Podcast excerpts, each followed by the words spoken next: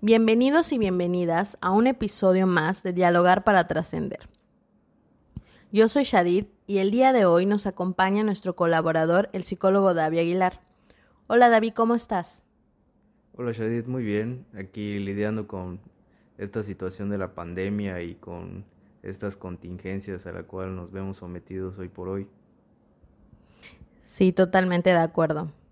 Fíjate que en episodios anteriores estuvimos platicando un poquito sobre algunas temáticas que son de interés para el público. Y entre esos temas surge el existencialismo. Y pensamos, Carmita y yo, que probablemente habría una persona eh, indicada como para platicarnos sobre esto y obviamente nos viniste tú a la mente, ¿no? Nos gustaría que nos cuentes un poquito cómo es que tú empiezas a interesarte por esta temática, no sé, qué es lo que te llama la atención. Cuéntanos un poquito cómo ha sido tu historia con este tema en específico. Ok, bueno, para empezar, a mí me gustaría aclarar algo. Eh, yo no soy terapeuta existencial, a pesar de que muchos de los temas que trabajo son de esa índole. Eh, yo trabajo en general con la terapia gestalt, eh, me atrae mucho el tema y esta atracción, pues aproximadamente pudiera decir que comenzó desde la secundaria, ¿no? Al replantearme muchas dudas que pues surgen eh, propias de la adolescencia, ¿no? No, no es algo que de repente inviten, ¿no? En, en, la escuela o que de repente los padres como inviten a pensar, ¿no? Desde la la filosofía o desde el, desde el existencialismo sencillamente surge, ¿no? Eh, a partir de estar expuesto como a algunas pérdidas familiares, yo me empecé a, este, a, encontrar con estos temas, ¿no? Como la finitud de la vida, como eh, la transitoriedad y la libertad y otras cosas, ¿no? En la prepa tuve un encuentro con un maestro que considero más filósofo que maestro y me agradó muchísima, muchísimo la forma en cómo nos transmitió sus ideas, eh, la pasión con la cual de repente nos, nos compartía las lecturas y eso fue lo que más me atrapó, ¿no? En combinación del interés personal como el interés de pasar la asignatura también fue como un detonante muy importante en el que yo me enganchara con estos temas. ¿Qué asignatura era? Filosofía, la, la, asignatura de introducción a la filosofía en la preparatoria. Ah. Eh, me atrapó muchísimo. Ahí fue cuando empecé a revisar varios textos eh, relacionados al existencialismo y pues ya posteriormente en la universidad me, me sentí igual atraído eh, entre otro tipo de, de intereses también por la terapia eh, Gestalt y la terapia Gestalt descansa una de sus bases o fundamentos precisamente en el existencialismo. Eh, allí fue cuando de repente ya profundicé, profundicé aún más en, el existencialismo ya como, como una propuesta terapéutica y también como una visión humana. Y ya después eh, te enfocaste a un tema en particular, ¿no? En tu tesis, saliendo de la, de la carrera, ¿es así? Sí, eh, bueno, mi tesis, tanto de la, de la carrera como de la maestría, trató sobre sentido de vida. Bueno, de la maestría fue más específico, más este, orientado a formación de terapeutas y este, siempre muy, muy ad hoc a este tema del existencialismo, definitivamente. Muy bien. Y como ustedes saben, nosotros colaboramos en Trascender y hace un tiempo, hace unos meses, antes de que empezara todo esto de la pandemia, David nos platicaba sobre algunos dilemas existenciales, ¿no? Pero más adelante vamos a platicar sobre esto. Me gustaría que le comentes al público, que nos cuentes, nos compartas un poquito, a lo mejor sobre las bases históricas, de dónde surge el existencialismo, eh, no sé, quiénes fueron las primeras personas que empezaron, así como tú, ¿no? Como a llamarles la atención estos temas, ¿no? Que realmente son, eh, pues, existenciales, son vitales también. Entonces, no sé, cuéntanos un poquito de la parte histórica. Bueno, para empezar, eh, pudiéramos remontarnos al existencialismo europeo. Eh, ahí podemos identificar a, personajes como Soren Kierkegaard, que fue uno de los, los precursores del existencialismo. Eh, está también una persona que ya después fue como descubierto sus, sus vínculos o ligas con el nazismo, que fue Heidegger. Eh, estos dos fueron como unos, los más principales o los más básicos en, la, en el existencialismo europeo. Eh, aquí me gustaría como aclarar, hay dos líneas grandes en el existencialismo. Uno es ateo y otro definitivamente tiene, tiene como su base en deidades, ¿no? O, teísta, ¿ok? Entonces podemos hablar del existencialismo teísta y el existencialismo ateo, ¿ok? los existencialistas teístas eh, están más enfocados como en la vinculación con un ser supremo, llámele a ese ser supremo quien, quien sea, y el existencialismo ateo es más bien hacia la vinculación del ser supremo con el ser humano, ¿ok? Cómo el ser humano puede llegar a, a este, a trascender precisamente esta, esta identidad humana que, que, tiene como para poder llegar a ser en sí mismo un ser supremo. Uno de ellos es, es Friedrich Nietzsche, que muchos eh, ubicarán por allá, pero ahí no, no descansa todo, no, no, no se soluciona todo.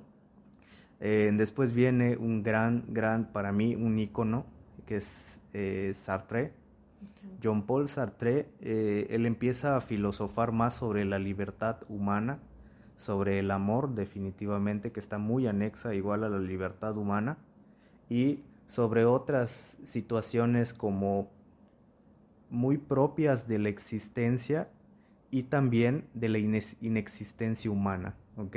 Él crea un libro llamado La náusea y otro libro eh, muy, muy importante, bueno, es, es una, una este, obra dramática ahorita les debo el nombre, pero es una obra dramática que precisamente está muy ad hoc a lo que, a lo que pasa eh, actualmente en la pandemia, ¿no? Trata de unas personas que viven un encierro y tienen que mirarse eh, a sí mismas, ¿no? Ahorita les debo el nombre, pero sí, definitivamente es uno de los, de los más, más esenciales y más, es ya, ya más contemporáneos, ¿no? Más del tiempo moderno.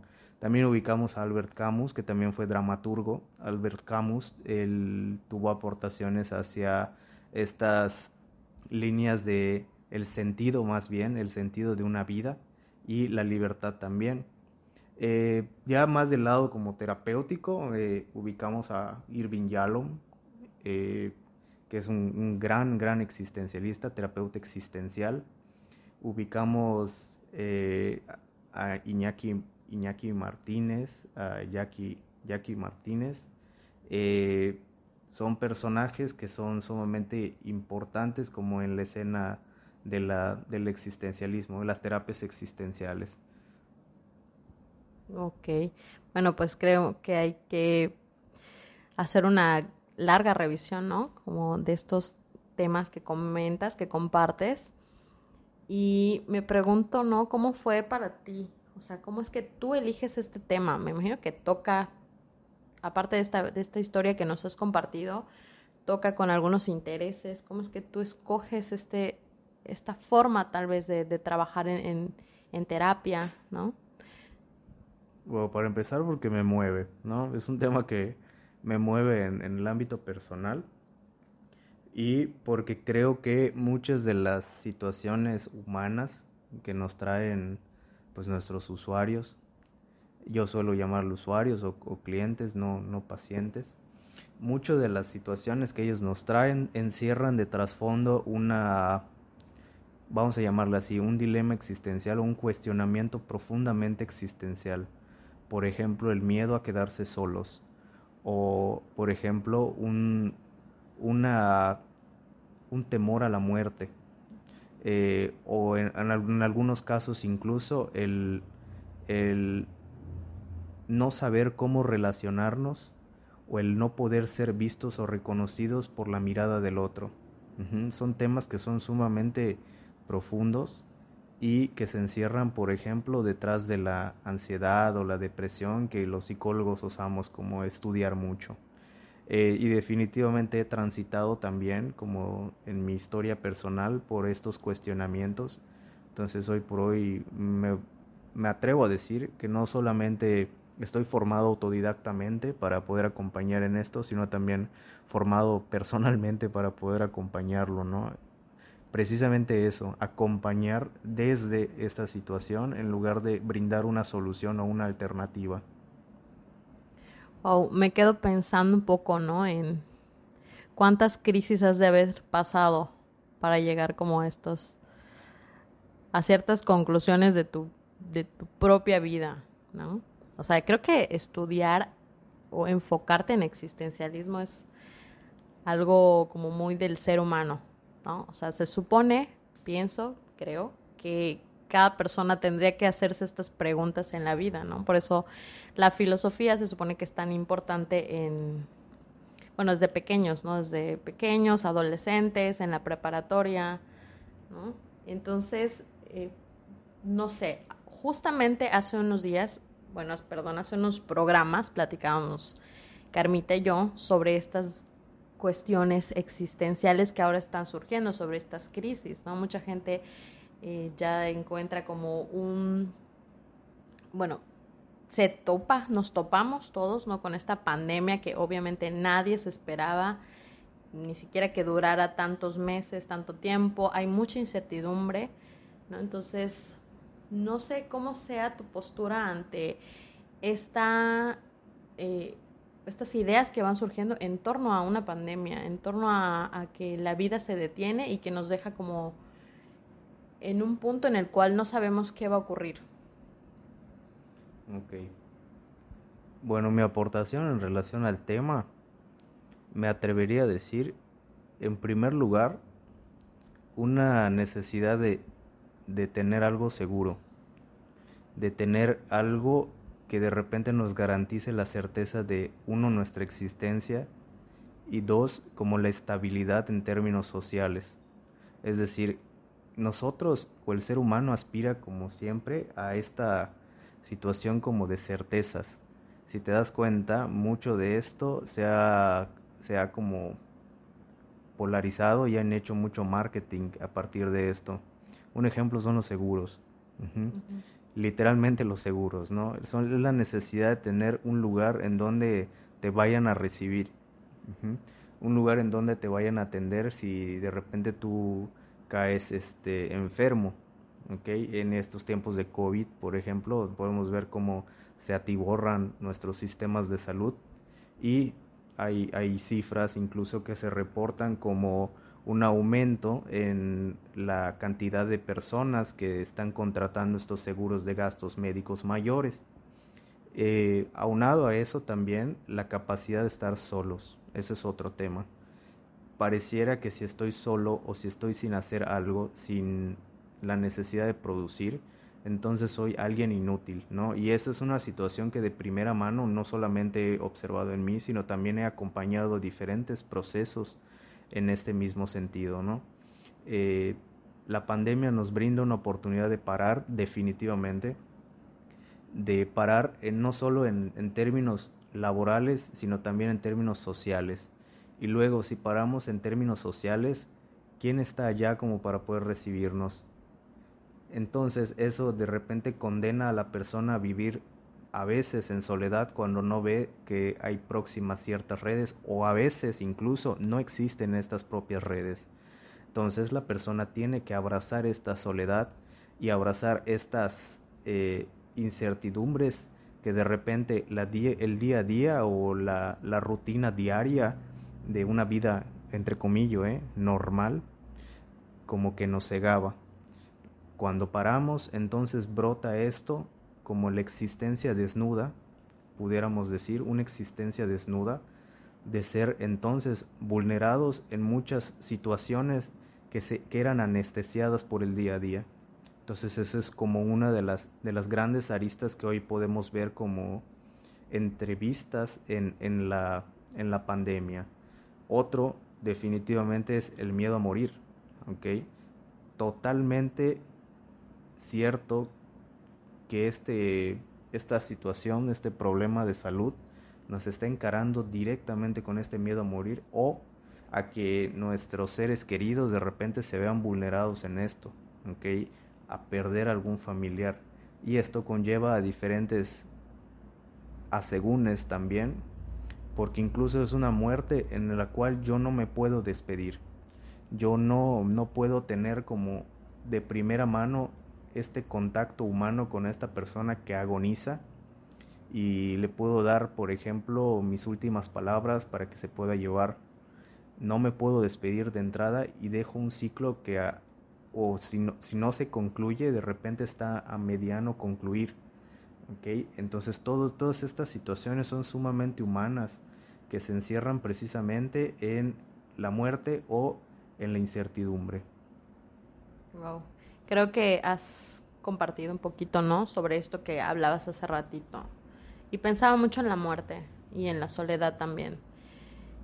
Incluso mucha gente ahora es como está atravesando por una situación en la cual pues ya no ve a sus amigos, ya no ve a su familia, ya no puede tener contacto em, con ellos, ¿no? Entonces yo creo que sí va, a tener una pues una consecuencia bastante severa. No sé tú qué opinas con respecto a esto. ¿Crees que haya una modificación en las relaciones sociales, en cómo nos vamos relacionando con, con el otro? Definitivamente. Va a haber un cambio en el sentido de que de entrada nosotros ya estamos haciendo modificaciones al, al convivir, al estar cara a cara, al tener que usar un cubrebocas de por medio, es que es una barrera física precisamente que impide o complica más bien el contacto humano. La necesidad de repente de aislarnos socialmente, que eso definitivamente ha abierto paso a que incluso muchos gobiernos de tinte fascista impongan también sus leyes, que definitivamente no quiero exhortar a que la gente deje del distanciamiento social, el distanciamiento físico más bien, definitivamente hay que continuar con este distanciamiento físico. Nada más lo que yo estoy colocando acá es que definitivamente cuando nos aislamos nos dejamos de ver uno al otro. Entonces esto cambia la dinámica. No sé si yo tengo exactamente la certeza de que tú vas a estar allá cuando todo esto termine. Es como el dilema que, que pudiera estar como encerrado dentro de esta dinámica y que definitivamente nos toca encarar. Si ha cambiado entonces la dinámica, ¿qué nos toca hacer como relación? Wow, sí, totalmente. Me quedo pensando, ¿no? En, en este cambio de dinámicas y cómo la gente también se resiste, ¿no? Se va resistiendo a, a hacer ciertos cambios. Mucha gente que luego, bueno, habla desde que no, no, no existe, ¿no? No existe este virus y demás. Entonces, eh, pienso que sí, hay que hacer muchos cambios. Incluso muchos estados ya están viviendo la nueva normalidad, como es llamada, y pues ahí va, ¿no? Ahí va una nueva forma de, de relacionarse con el otro. Y este, esta cuestión, me quedé pensando en, en el miedo a la muerte, ¿no? Alguna vez leyendo o compartiendo con alguien, decía, bueno, es que yo no sé si la gente realmente está tan consciente de eso, porque nos pueden ir como a los dos polos, ¿no? Gente que es muy consciente de que, de que va a morir o que puede morir alguien muy cercano y gente que pareciera que eso no le importa. ¿No? Entonces van, van surgiendo como varias posturas con respecto a esto. Sí, y de cualquier forma, Shadid, lo que están haciendo estas personas es darle una respuesta a la duda. Digo, ya sea que me aleje, ya sea que me aísle o que busque contacto por otros medios, hay algo que, que, Sartre pone el foco, es a la responsabilidad. Mm. Entonces, de eso no nos podemos zafar. Cierto, los existencialistas dicen fuimos arrojados al mundo sin ningún tipo de sustento, sin ningún terreno o piso firme. Y nos toca a nosotros de repente buscar esto o responder a esta misma existencia. Y estas personas lo están haciendo. Y ahí es donde viene el otro tema. ¿Qué sentido tiene el aislarnos físicamente? ¿Ok? ¿O qué sentido tiene aislarnos socialmente? Para preservar nuestra comunidad para preservar tal vez nuestras relaciones humanas. Eh, y eso creo que valdría la pena el que se vaya revisando individual y también colectivamente. Que vale la pena el ir checando cómo nosotros nos hemos distanciado del contacto humano y para qué. Entonces ahí es donde pone el foco Sartre ante la, responsabilidad. Eh, la, obra de la, obra de teatro de la cual les, hablaba hace un, ratito eh, se llama A Puerta Cerrada y precisamente es una muy buena metáfora. Eh, es, es, una obra de teatro, es, él escribió uno de sus primeros atisbos dramaturgos. recordemos que también Sartre tuvo ciertos encuentros con Camus. Camus también fue dramaturgo. Entonces los dos filosofan también en, el, en, en la cuestión del sentido de vida. ¿Qué sentido tiene entonces la experiencia por la cual yo estoy transitando? Que recordemos que también es eso, es transitoria. Es una situación que es una que es una es va a ser pasajero totalmente. Y al ser pasajero tiene un inicio, tiene un fin. Entonces esto cuando tiene, cuando inicia y termina nos deja algo valdría la pena ver cómo cada persona va resignificando sus experiencias en las relaciones humanas, en el contacto humano, con la comunidad, para poder incorporarlo entonces como a, un sentido común, ¿no? De cómo esto nos está dejando cierto aprendizaje. Y eso definitivamente es darle respuesta a esta existencia, ¿ok? Con la libertad que nosotros tenemos, que hoy por hoy podríamos eh, decir que es algo acotada nuestra libertad. Eh, hay algunos países que, por ejemplo, ya empiezan a salir después de una larga jornada de cuarentena. Eh, hay otros países que, por ejemplo, en el caso de México nos toca seguir encerrados, ¿okay? precisamente porque no ceden estos casos de, COVID. Eh, entonces, ¿qué podemos hacer en esta libertad? ¿okay? Tampoco podríamos decir que nuestras, nuestras eh, relaciones humanas van a seguir como en stand-by, no lo sé. ¿okay? Entonces, ante esta situación, ¿qué nos toca a nosotros hacer? Sí, creo que tocas un punto muy importante, ¿no? ¿Qué sentido tiene esto? Esto que estamos viviendo, ¿no? Que sí, como dices, es transitorio, pero pareciera no tener fin. Y a veces, eh, estando en esta misma experiencia, es como parece que, que caminamos, caminamos, pero no llegamos a ningún lugar, ¿no? Entonces yo creo que mucha gente está así, ¿no? Al principio pues no había tanto problema porque era, pues que será unos días, un tiempo, tenías como muchas cosas que hacer, pero conforme va pasando em, los días, los meses, pues te das dando cuenta que pues que no, que no, no salimos de ahí o mucha gente empieza a perder sus, sus empleos, ¿no? Empieza a surgir una crisis económica también que impacta, por supuesto, en lo personal, ¿no? Y entonces va afectando la, cómo nos vamos relacionando. he, visto, mucha gente como muy enojada eh, o muy triste. Entonces cada uno va respondiendo, como tú comentabas, ¿no? Ante la situación. Y creo que es algo que pues se tiene que dar. Pienso como, como que si esta situación hubiese como revuelto las existencias ¿no? de, todos ¿no? y te, puso como de cabeza.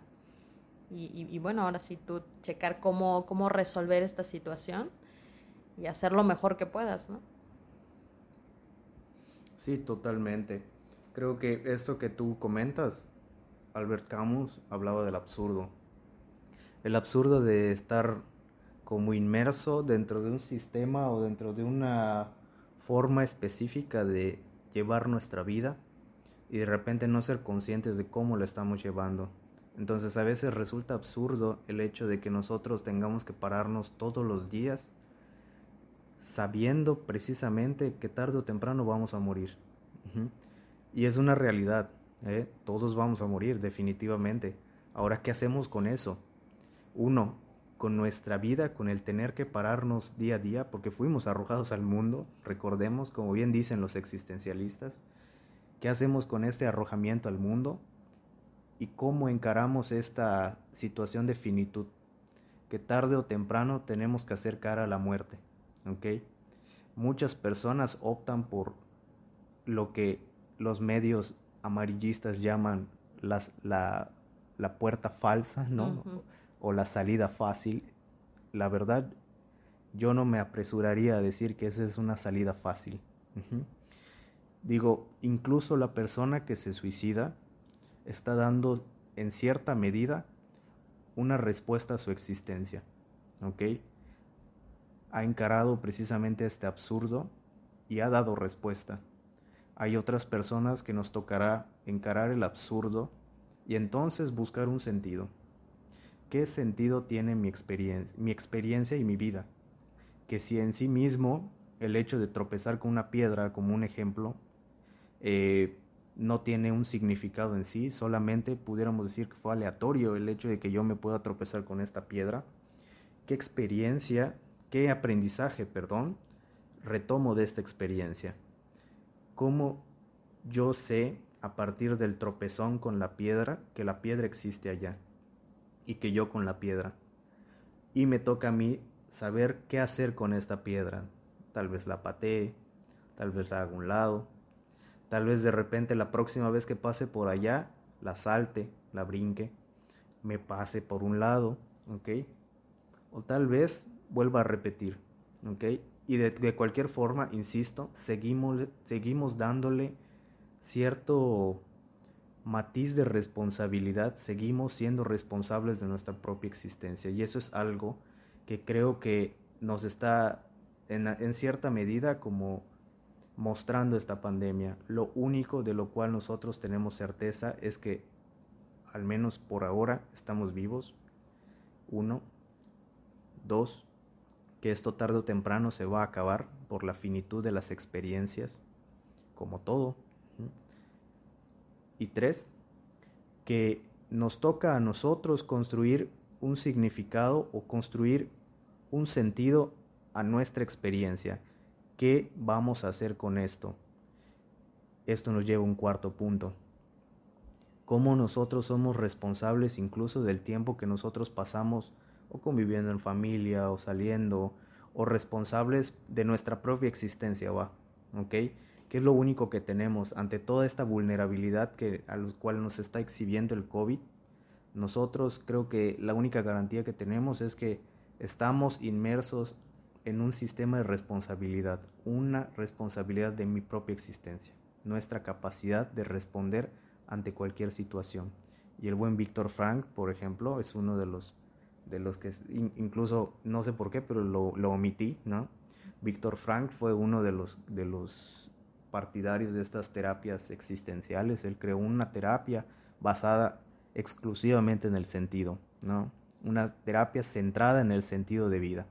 Entonces, Víctor Frank es partidario de esto, ¿no? De que en todo momento nosotros podemos, podemos hacernos responsables y elegir.